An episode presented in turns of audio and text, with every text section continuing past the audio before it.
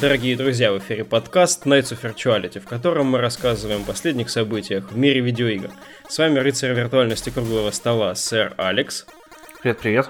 А также я, ваш модератор, сэр Валик. Сегодня мы опять в супер уютной компании, кухонной критики, которая а, перетекла плавно в рыцаре виртуальности. Но и осталась собой.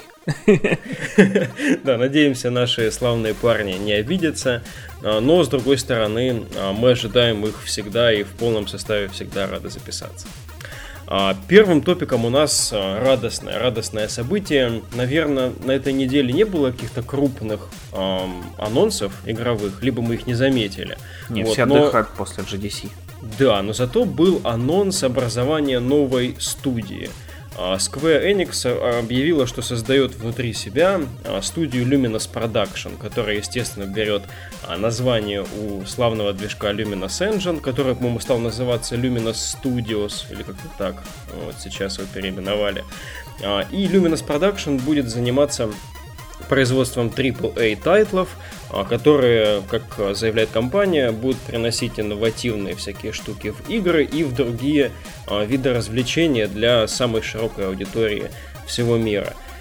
Еще интересный момент, что эту студию возглавляет Хадзима Табата, а, режиссер, руководитель разработки 15 части. Ну, получается, именно в финальной ее стадии, когда она уже стала 15 В начале же, когда она была еще 13 версус, там Тецуя Намура был руля.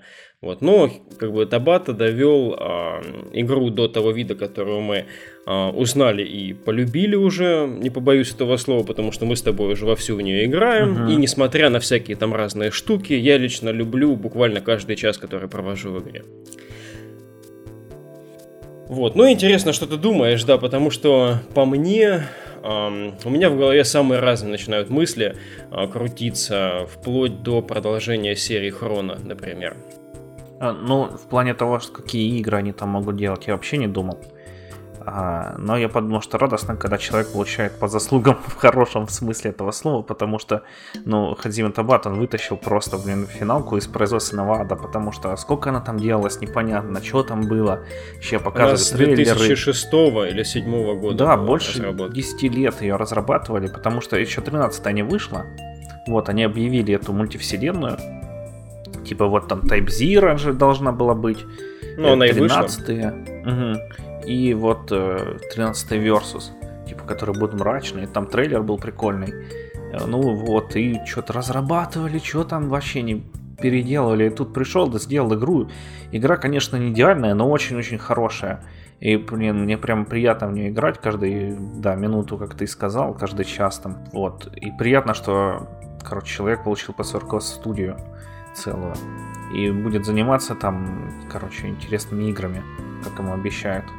А не так, как некоторые канами э, закрывали там своих чуваков.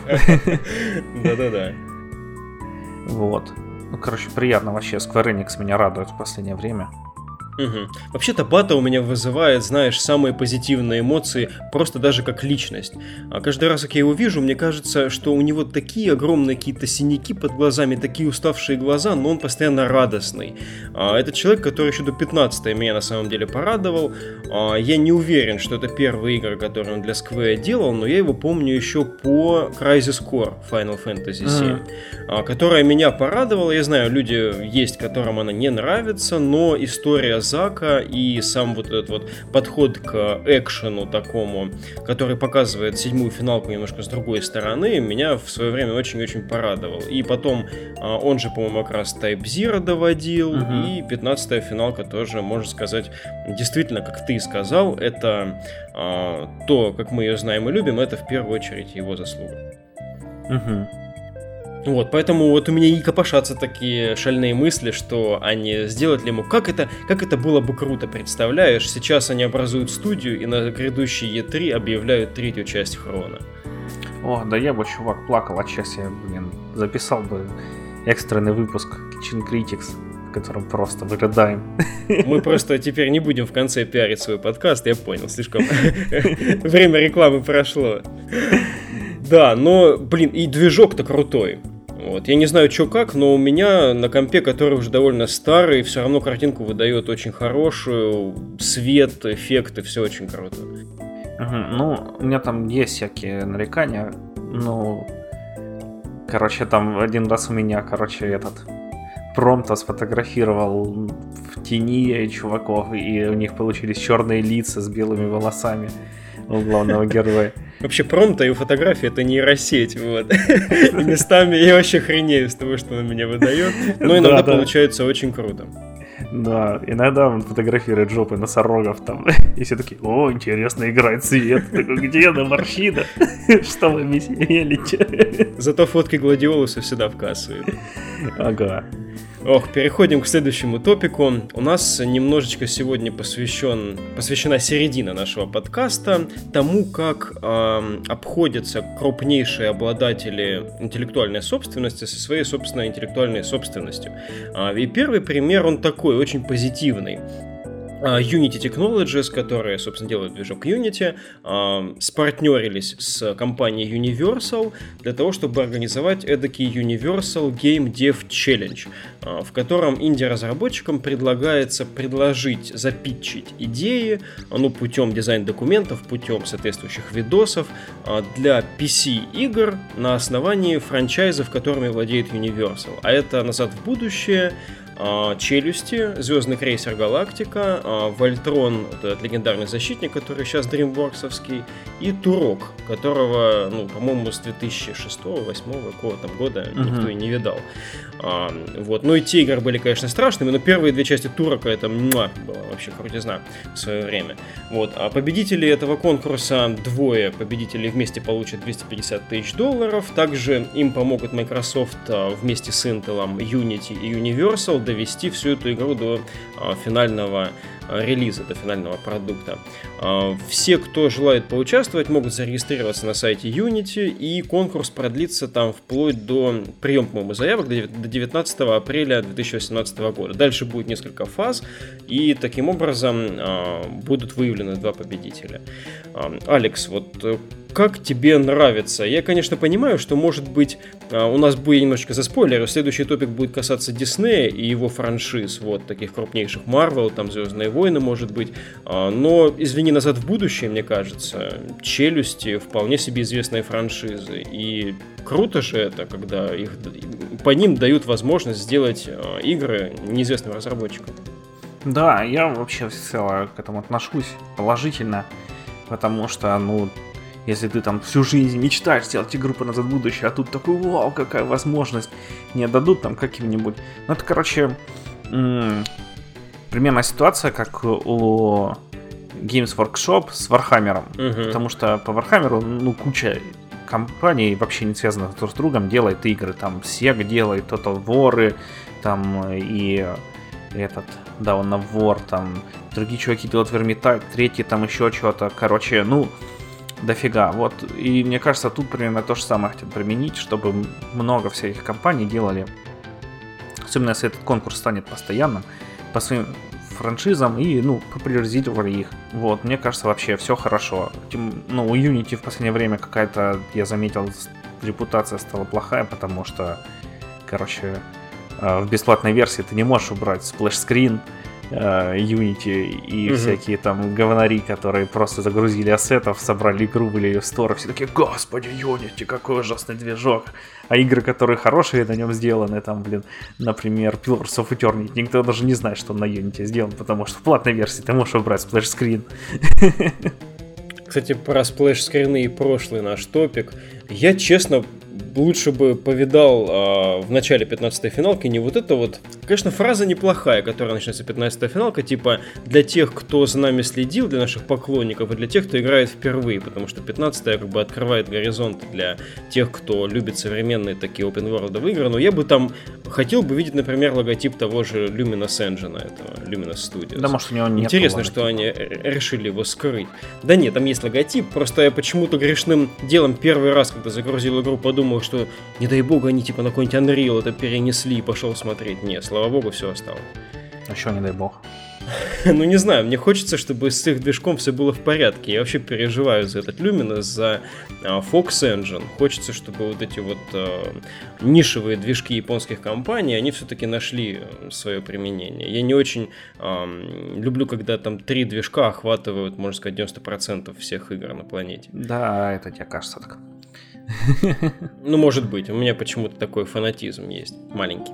Ага. Вот, хорошо, а, давай тогда здесь по этому топику, наверное, это все-таки вкладывается в стратегию Universal, которые хотят все-таки расширить эм, свое присутствие в игровой разработке, как, в принципе, они вроде бы заявляли об этом. Вот. Но интересно, что они подошли к этому через инди-среду, через э, инди-разработчиков. Мне вообще очень прикольно думать о том, что если из этого проекта получится интересная там парочка игр по челюстям и по назад в будущему, например, да, ну или по любой другой франшизе, окей, по Тураку тому же, что это будет своего рода ориентиром для крупных студий в дальнейшем, чтобы это переплюнуть. Это интересно. Угу. По челюстям было бы офигенно в симулятор акулы нормально поиграть. Симулятор акулы, блин, круто, чувак. Ну, они есть в этом, в стиме, но они не очень. Ну да, но выживастики сейчас очень популярны, да, кстати.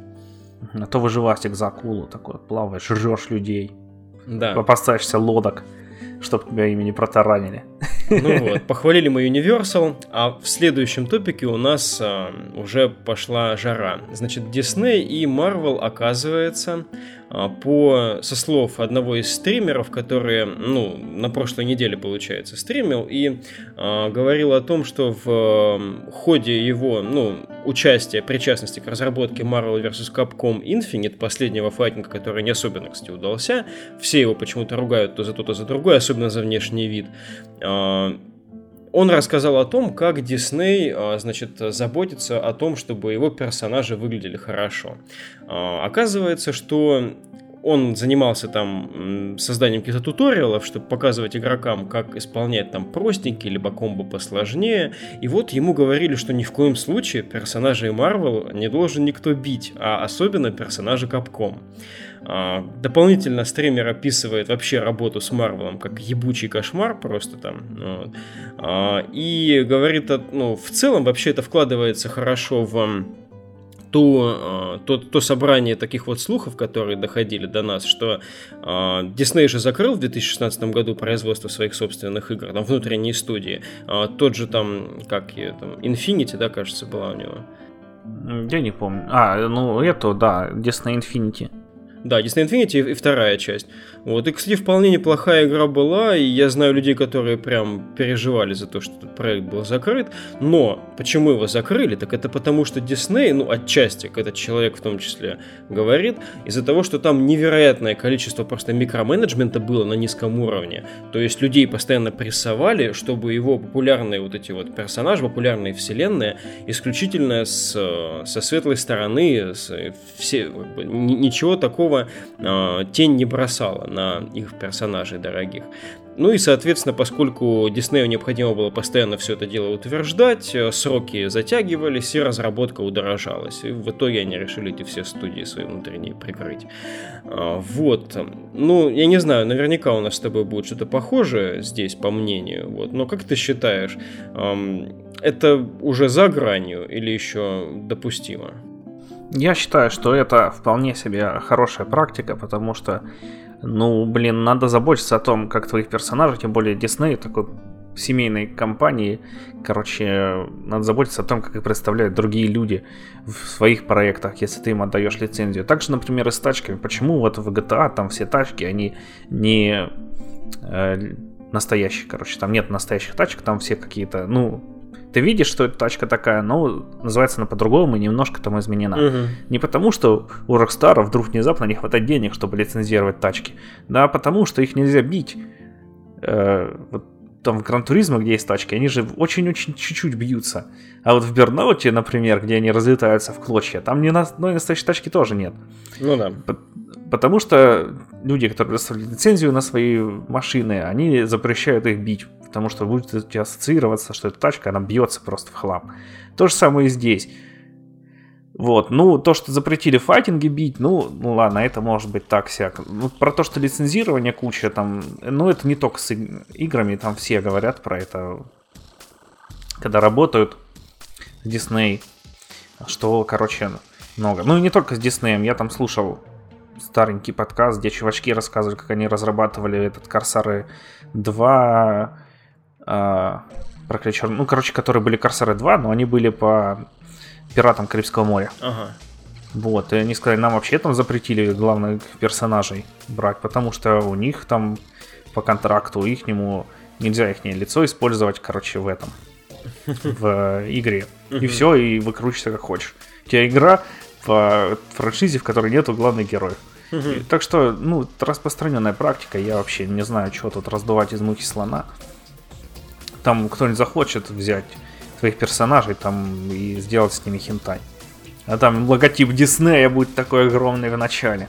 Ага, ну блин, чувак, а я вообще не согласен на, на конкретно этом примере, потому что это файтинг. И здесь у каждого персонажа есть там свои сильные и слабые стороны, но в целом они должны быть более-менее уравновешены. И а если, в принципе, такая концепция есть, и она была одобрена обеими сторонами, то чего выебываться? Зачем а, запрещать э, бить э, персонажам Capcom, там, персонажей Marvel? Очень странное дело. Я сейчас почему-то думаю про а, Ready Player One, который сейчас выходит на экраны, да, и там же куча тоже лет потратилась на то, чтобы приобрести права а, на всех вот этих вот иконических персонажей, которые в фильме появятся. И если вот, допустим, в фильме где-то в какой-то сцене, там, не знаю, Э, будет там выстрел из базуки и какого-нибудь там, я не знаю, Криса Редфилда, не знаю, там разорвет на, на клочки, вот Капком тогда может озаботиться и сказать, блин, а что это нашего персонажа нахер разорвало там условно? Ну, совершенно такого, наверное, не будет, но, тем не менее, здесь, да, это как бы эпизод, в котором э, пострадал, э, пострадала их собственность. Вот. А тут в файтинге, господи, каждый страдает. Если один на один выходишь, как бы, одно из ебал будет бито. Ну, с одной стороны, да, но я не вижу, что тут вообще такого незаконного. На уровне разработки еще, или как этот человек объясняет, странно, что вот настолько все прессовалось. Вот обидно, что Дисней настолько а, протекционизмом занимается. Потому что, ладно, когда игра уже вышла, конечно, может быть, еще на этапе разработки было видно, что проект будет довольно средний. А, поэтому они так переживали, чтобы в этом среднем проекте их персонажи не получали по лицу. Вот. Но это то есть тогда еще до конца не было известно. И вот сейчас уже, после как бы такое а, такие новости получать. Ну, я надеюсь, что в дальнейшем как бы а, либо, ну, не хочется, чтобы эта серия кончилась. Я помню, как мы с тобой много рубили в третью часть uh-huh. Marvel vs. Capcom и вообще получали кучу удовольствия, и никто из нас не, не был ни на какой из этих сторон, вот, и все с удовольствием играли там а, и Немезис, и Сентинел, там у всех находилось место, да, на каждой из сторон. Слава богу, там, когда ты начинаешь матч, там у тебя три персонажа выбирается сразу. Вот. Так что здесь, э, наверное, просто место странное для такого разговора. А сам разговор, как ты правильно сказал, он, в принципе, достаточно резонный. Uh-huh. И последним топиком у нас эм, Наверное, если середина у нас была про вот это вот странное отношение и иногда достаточно радостное отношение к э, интеллектуальной собственности, первый и последний топик у нас про то, как э, зреют классные большие проекты в любимых студиях. Э, стало известно, что CD Projekt Red планирует выпустить вторую AAA RPG до 2021 года состоялась некая встреча, вот, где присутствовали CEO CD Project Red, как же его зовут, Адам Кисинский, как-то так, вот, и финансовый директор CD Project Red, которого зовут Петр Нелюбович, если я правильно, правильно читаю, вот, они э, сообщили о том, что, ну да, действительно, э, CD Project Red сейчас э, владеет двумя франшизами, это Ведьмак и Киберпанк, которого все, естественно, ждут, которые там э, самые разные слухи витают, но окей. А в русле Ведьмака также сейчас в разработке находится, соответственно, Гвент, э, такой долготекущий проект. Но потом, значит, финансовый директор сказал, что это только пока у нас вот эти вот две игры в разработке сейчас находятся. И CEO ему так типа кивнул и сказал, типа, да, действительно, пока. Как мы знаем, в принципе, производственные циклы в играх довольно длинные сейчас, особенно у серьезных больших проектов. А, если уж ну, Cyberpunk был давно объявлен и очень долго делается, в принципе, логично предположить, что как минимум ну, концепция и первые шаги в разработке новой игры уже были предприняты, просто компания решила, что своему, всему свое время а, по релизу такой информации. А, как ты считаешь, есть ли вот место в и без того кажется очень ну, амбициозной, амбициозно забитыми проектами вот компании еще для одной крупной такой игры? Да, наверное, есть, но я не знаю, сколько там человек работает в ней, если честно. Но мне кажется, что вполне себе там может разрабатываться, тем более для какого-нибудь э, для продакшена, там не надо большая команда людей. А потом как с Cyberpunk освободятся, так накинутся и сделают. Просто и... 2021 год это три года всего. Ну, если там какая-нибудь более классическая RPG, потому что Киберпанк там очень много всяких классовых штук еще и прочего. Вот. Ну, AAA проект по стандартам CD Projekt Red. Кажется, они еще в 2015 году говорили про то, что у них будет еще какая-то вот такая RPG в разработке. Но вот интересно, что... Все думали, что будет про Цири. Да, на тот момент да, но потому что еще третий вечер был прям в тренде. Угу. Вот. А теперь, оказывается, наряду с глобальнейшим сайберпанком у нас уже появлялся он неоднократно в топиках, и какой же там огромный мир обещают. Вот. Кажется, что э, то это бы вытянули, да? Э, что еще там ну, может находиться в разработке? Да, ну просто ну, неизвестно, сколько людей делало Ведьмака третьего, по крайней мере, мне. И сколько людей делает Киберпанк и вот еще не объявленную игру. Угу. Ну, насколько я знаю, в компании, точнее в студии внутренней Blizzard, которая занимается Хардстоном, а, Team 5, кажется, она называется, а, всего несколько десятков человек, там, не знаю, 30-40 человек. Может быть, конечно, сейчас уже чуть больше. Вот, но это такой небольшой внутренний продукт. Соответственно, под Гвинт, наверное, такая же команда будет. Не, ну Гвинт там, да, там показывали их фотку, там еще 20, нет, 57 человек, что ли. Вот, то есть это, наверное, небольшая часть команды. Естественно, львиная доля занимается сайберпанком. Угу. Интересно, вот что же там еще такое выкипает? Я думаю, классическая фэнтезийная RPG в духе Ведьмака 3. Думаешь, они все-таки решили перестраховаться на знакомом поле? Ну, не знаю, фэнтези она всегда популярная тема. Но, скорее всего, наверное, да, это будет что-то более магическое, мне кажется. Почему-то мне хочется после, наверное, опять-таки 15-й финалки что-то а, такое, хотя 15-я финалка в естественной степени тоже магическая и волшебная, а, в ней здоровая такая доля реализма. То, как ты путешествуешь на машине, там вот а, недаром в промо-материалах много проскакивала эта фраза, что это а, фантазия, основанная на реальности. И вот почему-то киберпанк это, да, действительно, определенные клише сразу вырисуются в голове, о чем эта игра может быть, с какими темами, с каким а, визуалом, с каким содержанием, созданием, а, но хочется чего-нибудь, какой-нибудь RPG, не знаю, в более-менее реалистичном сеттинге. Вот, лично мне. Было бы интересно. Подождем, увидим. Окей. Итак, с вами был подкаст Nights of Virtuality. Ссылочки на наши социальные всякие присутствия, на наши а, постеры, на наш iTunes вы можете найти в группе подкаста. Также там есть ссылочки на подкасты «Славные парни» и Kitchen Critics, из которых мы все понабрались. Вот, подписывайтесь, лайкайте, если мы вам вдруг понравились. Оставайтесь с нами и до новых встреч. Пока-пока.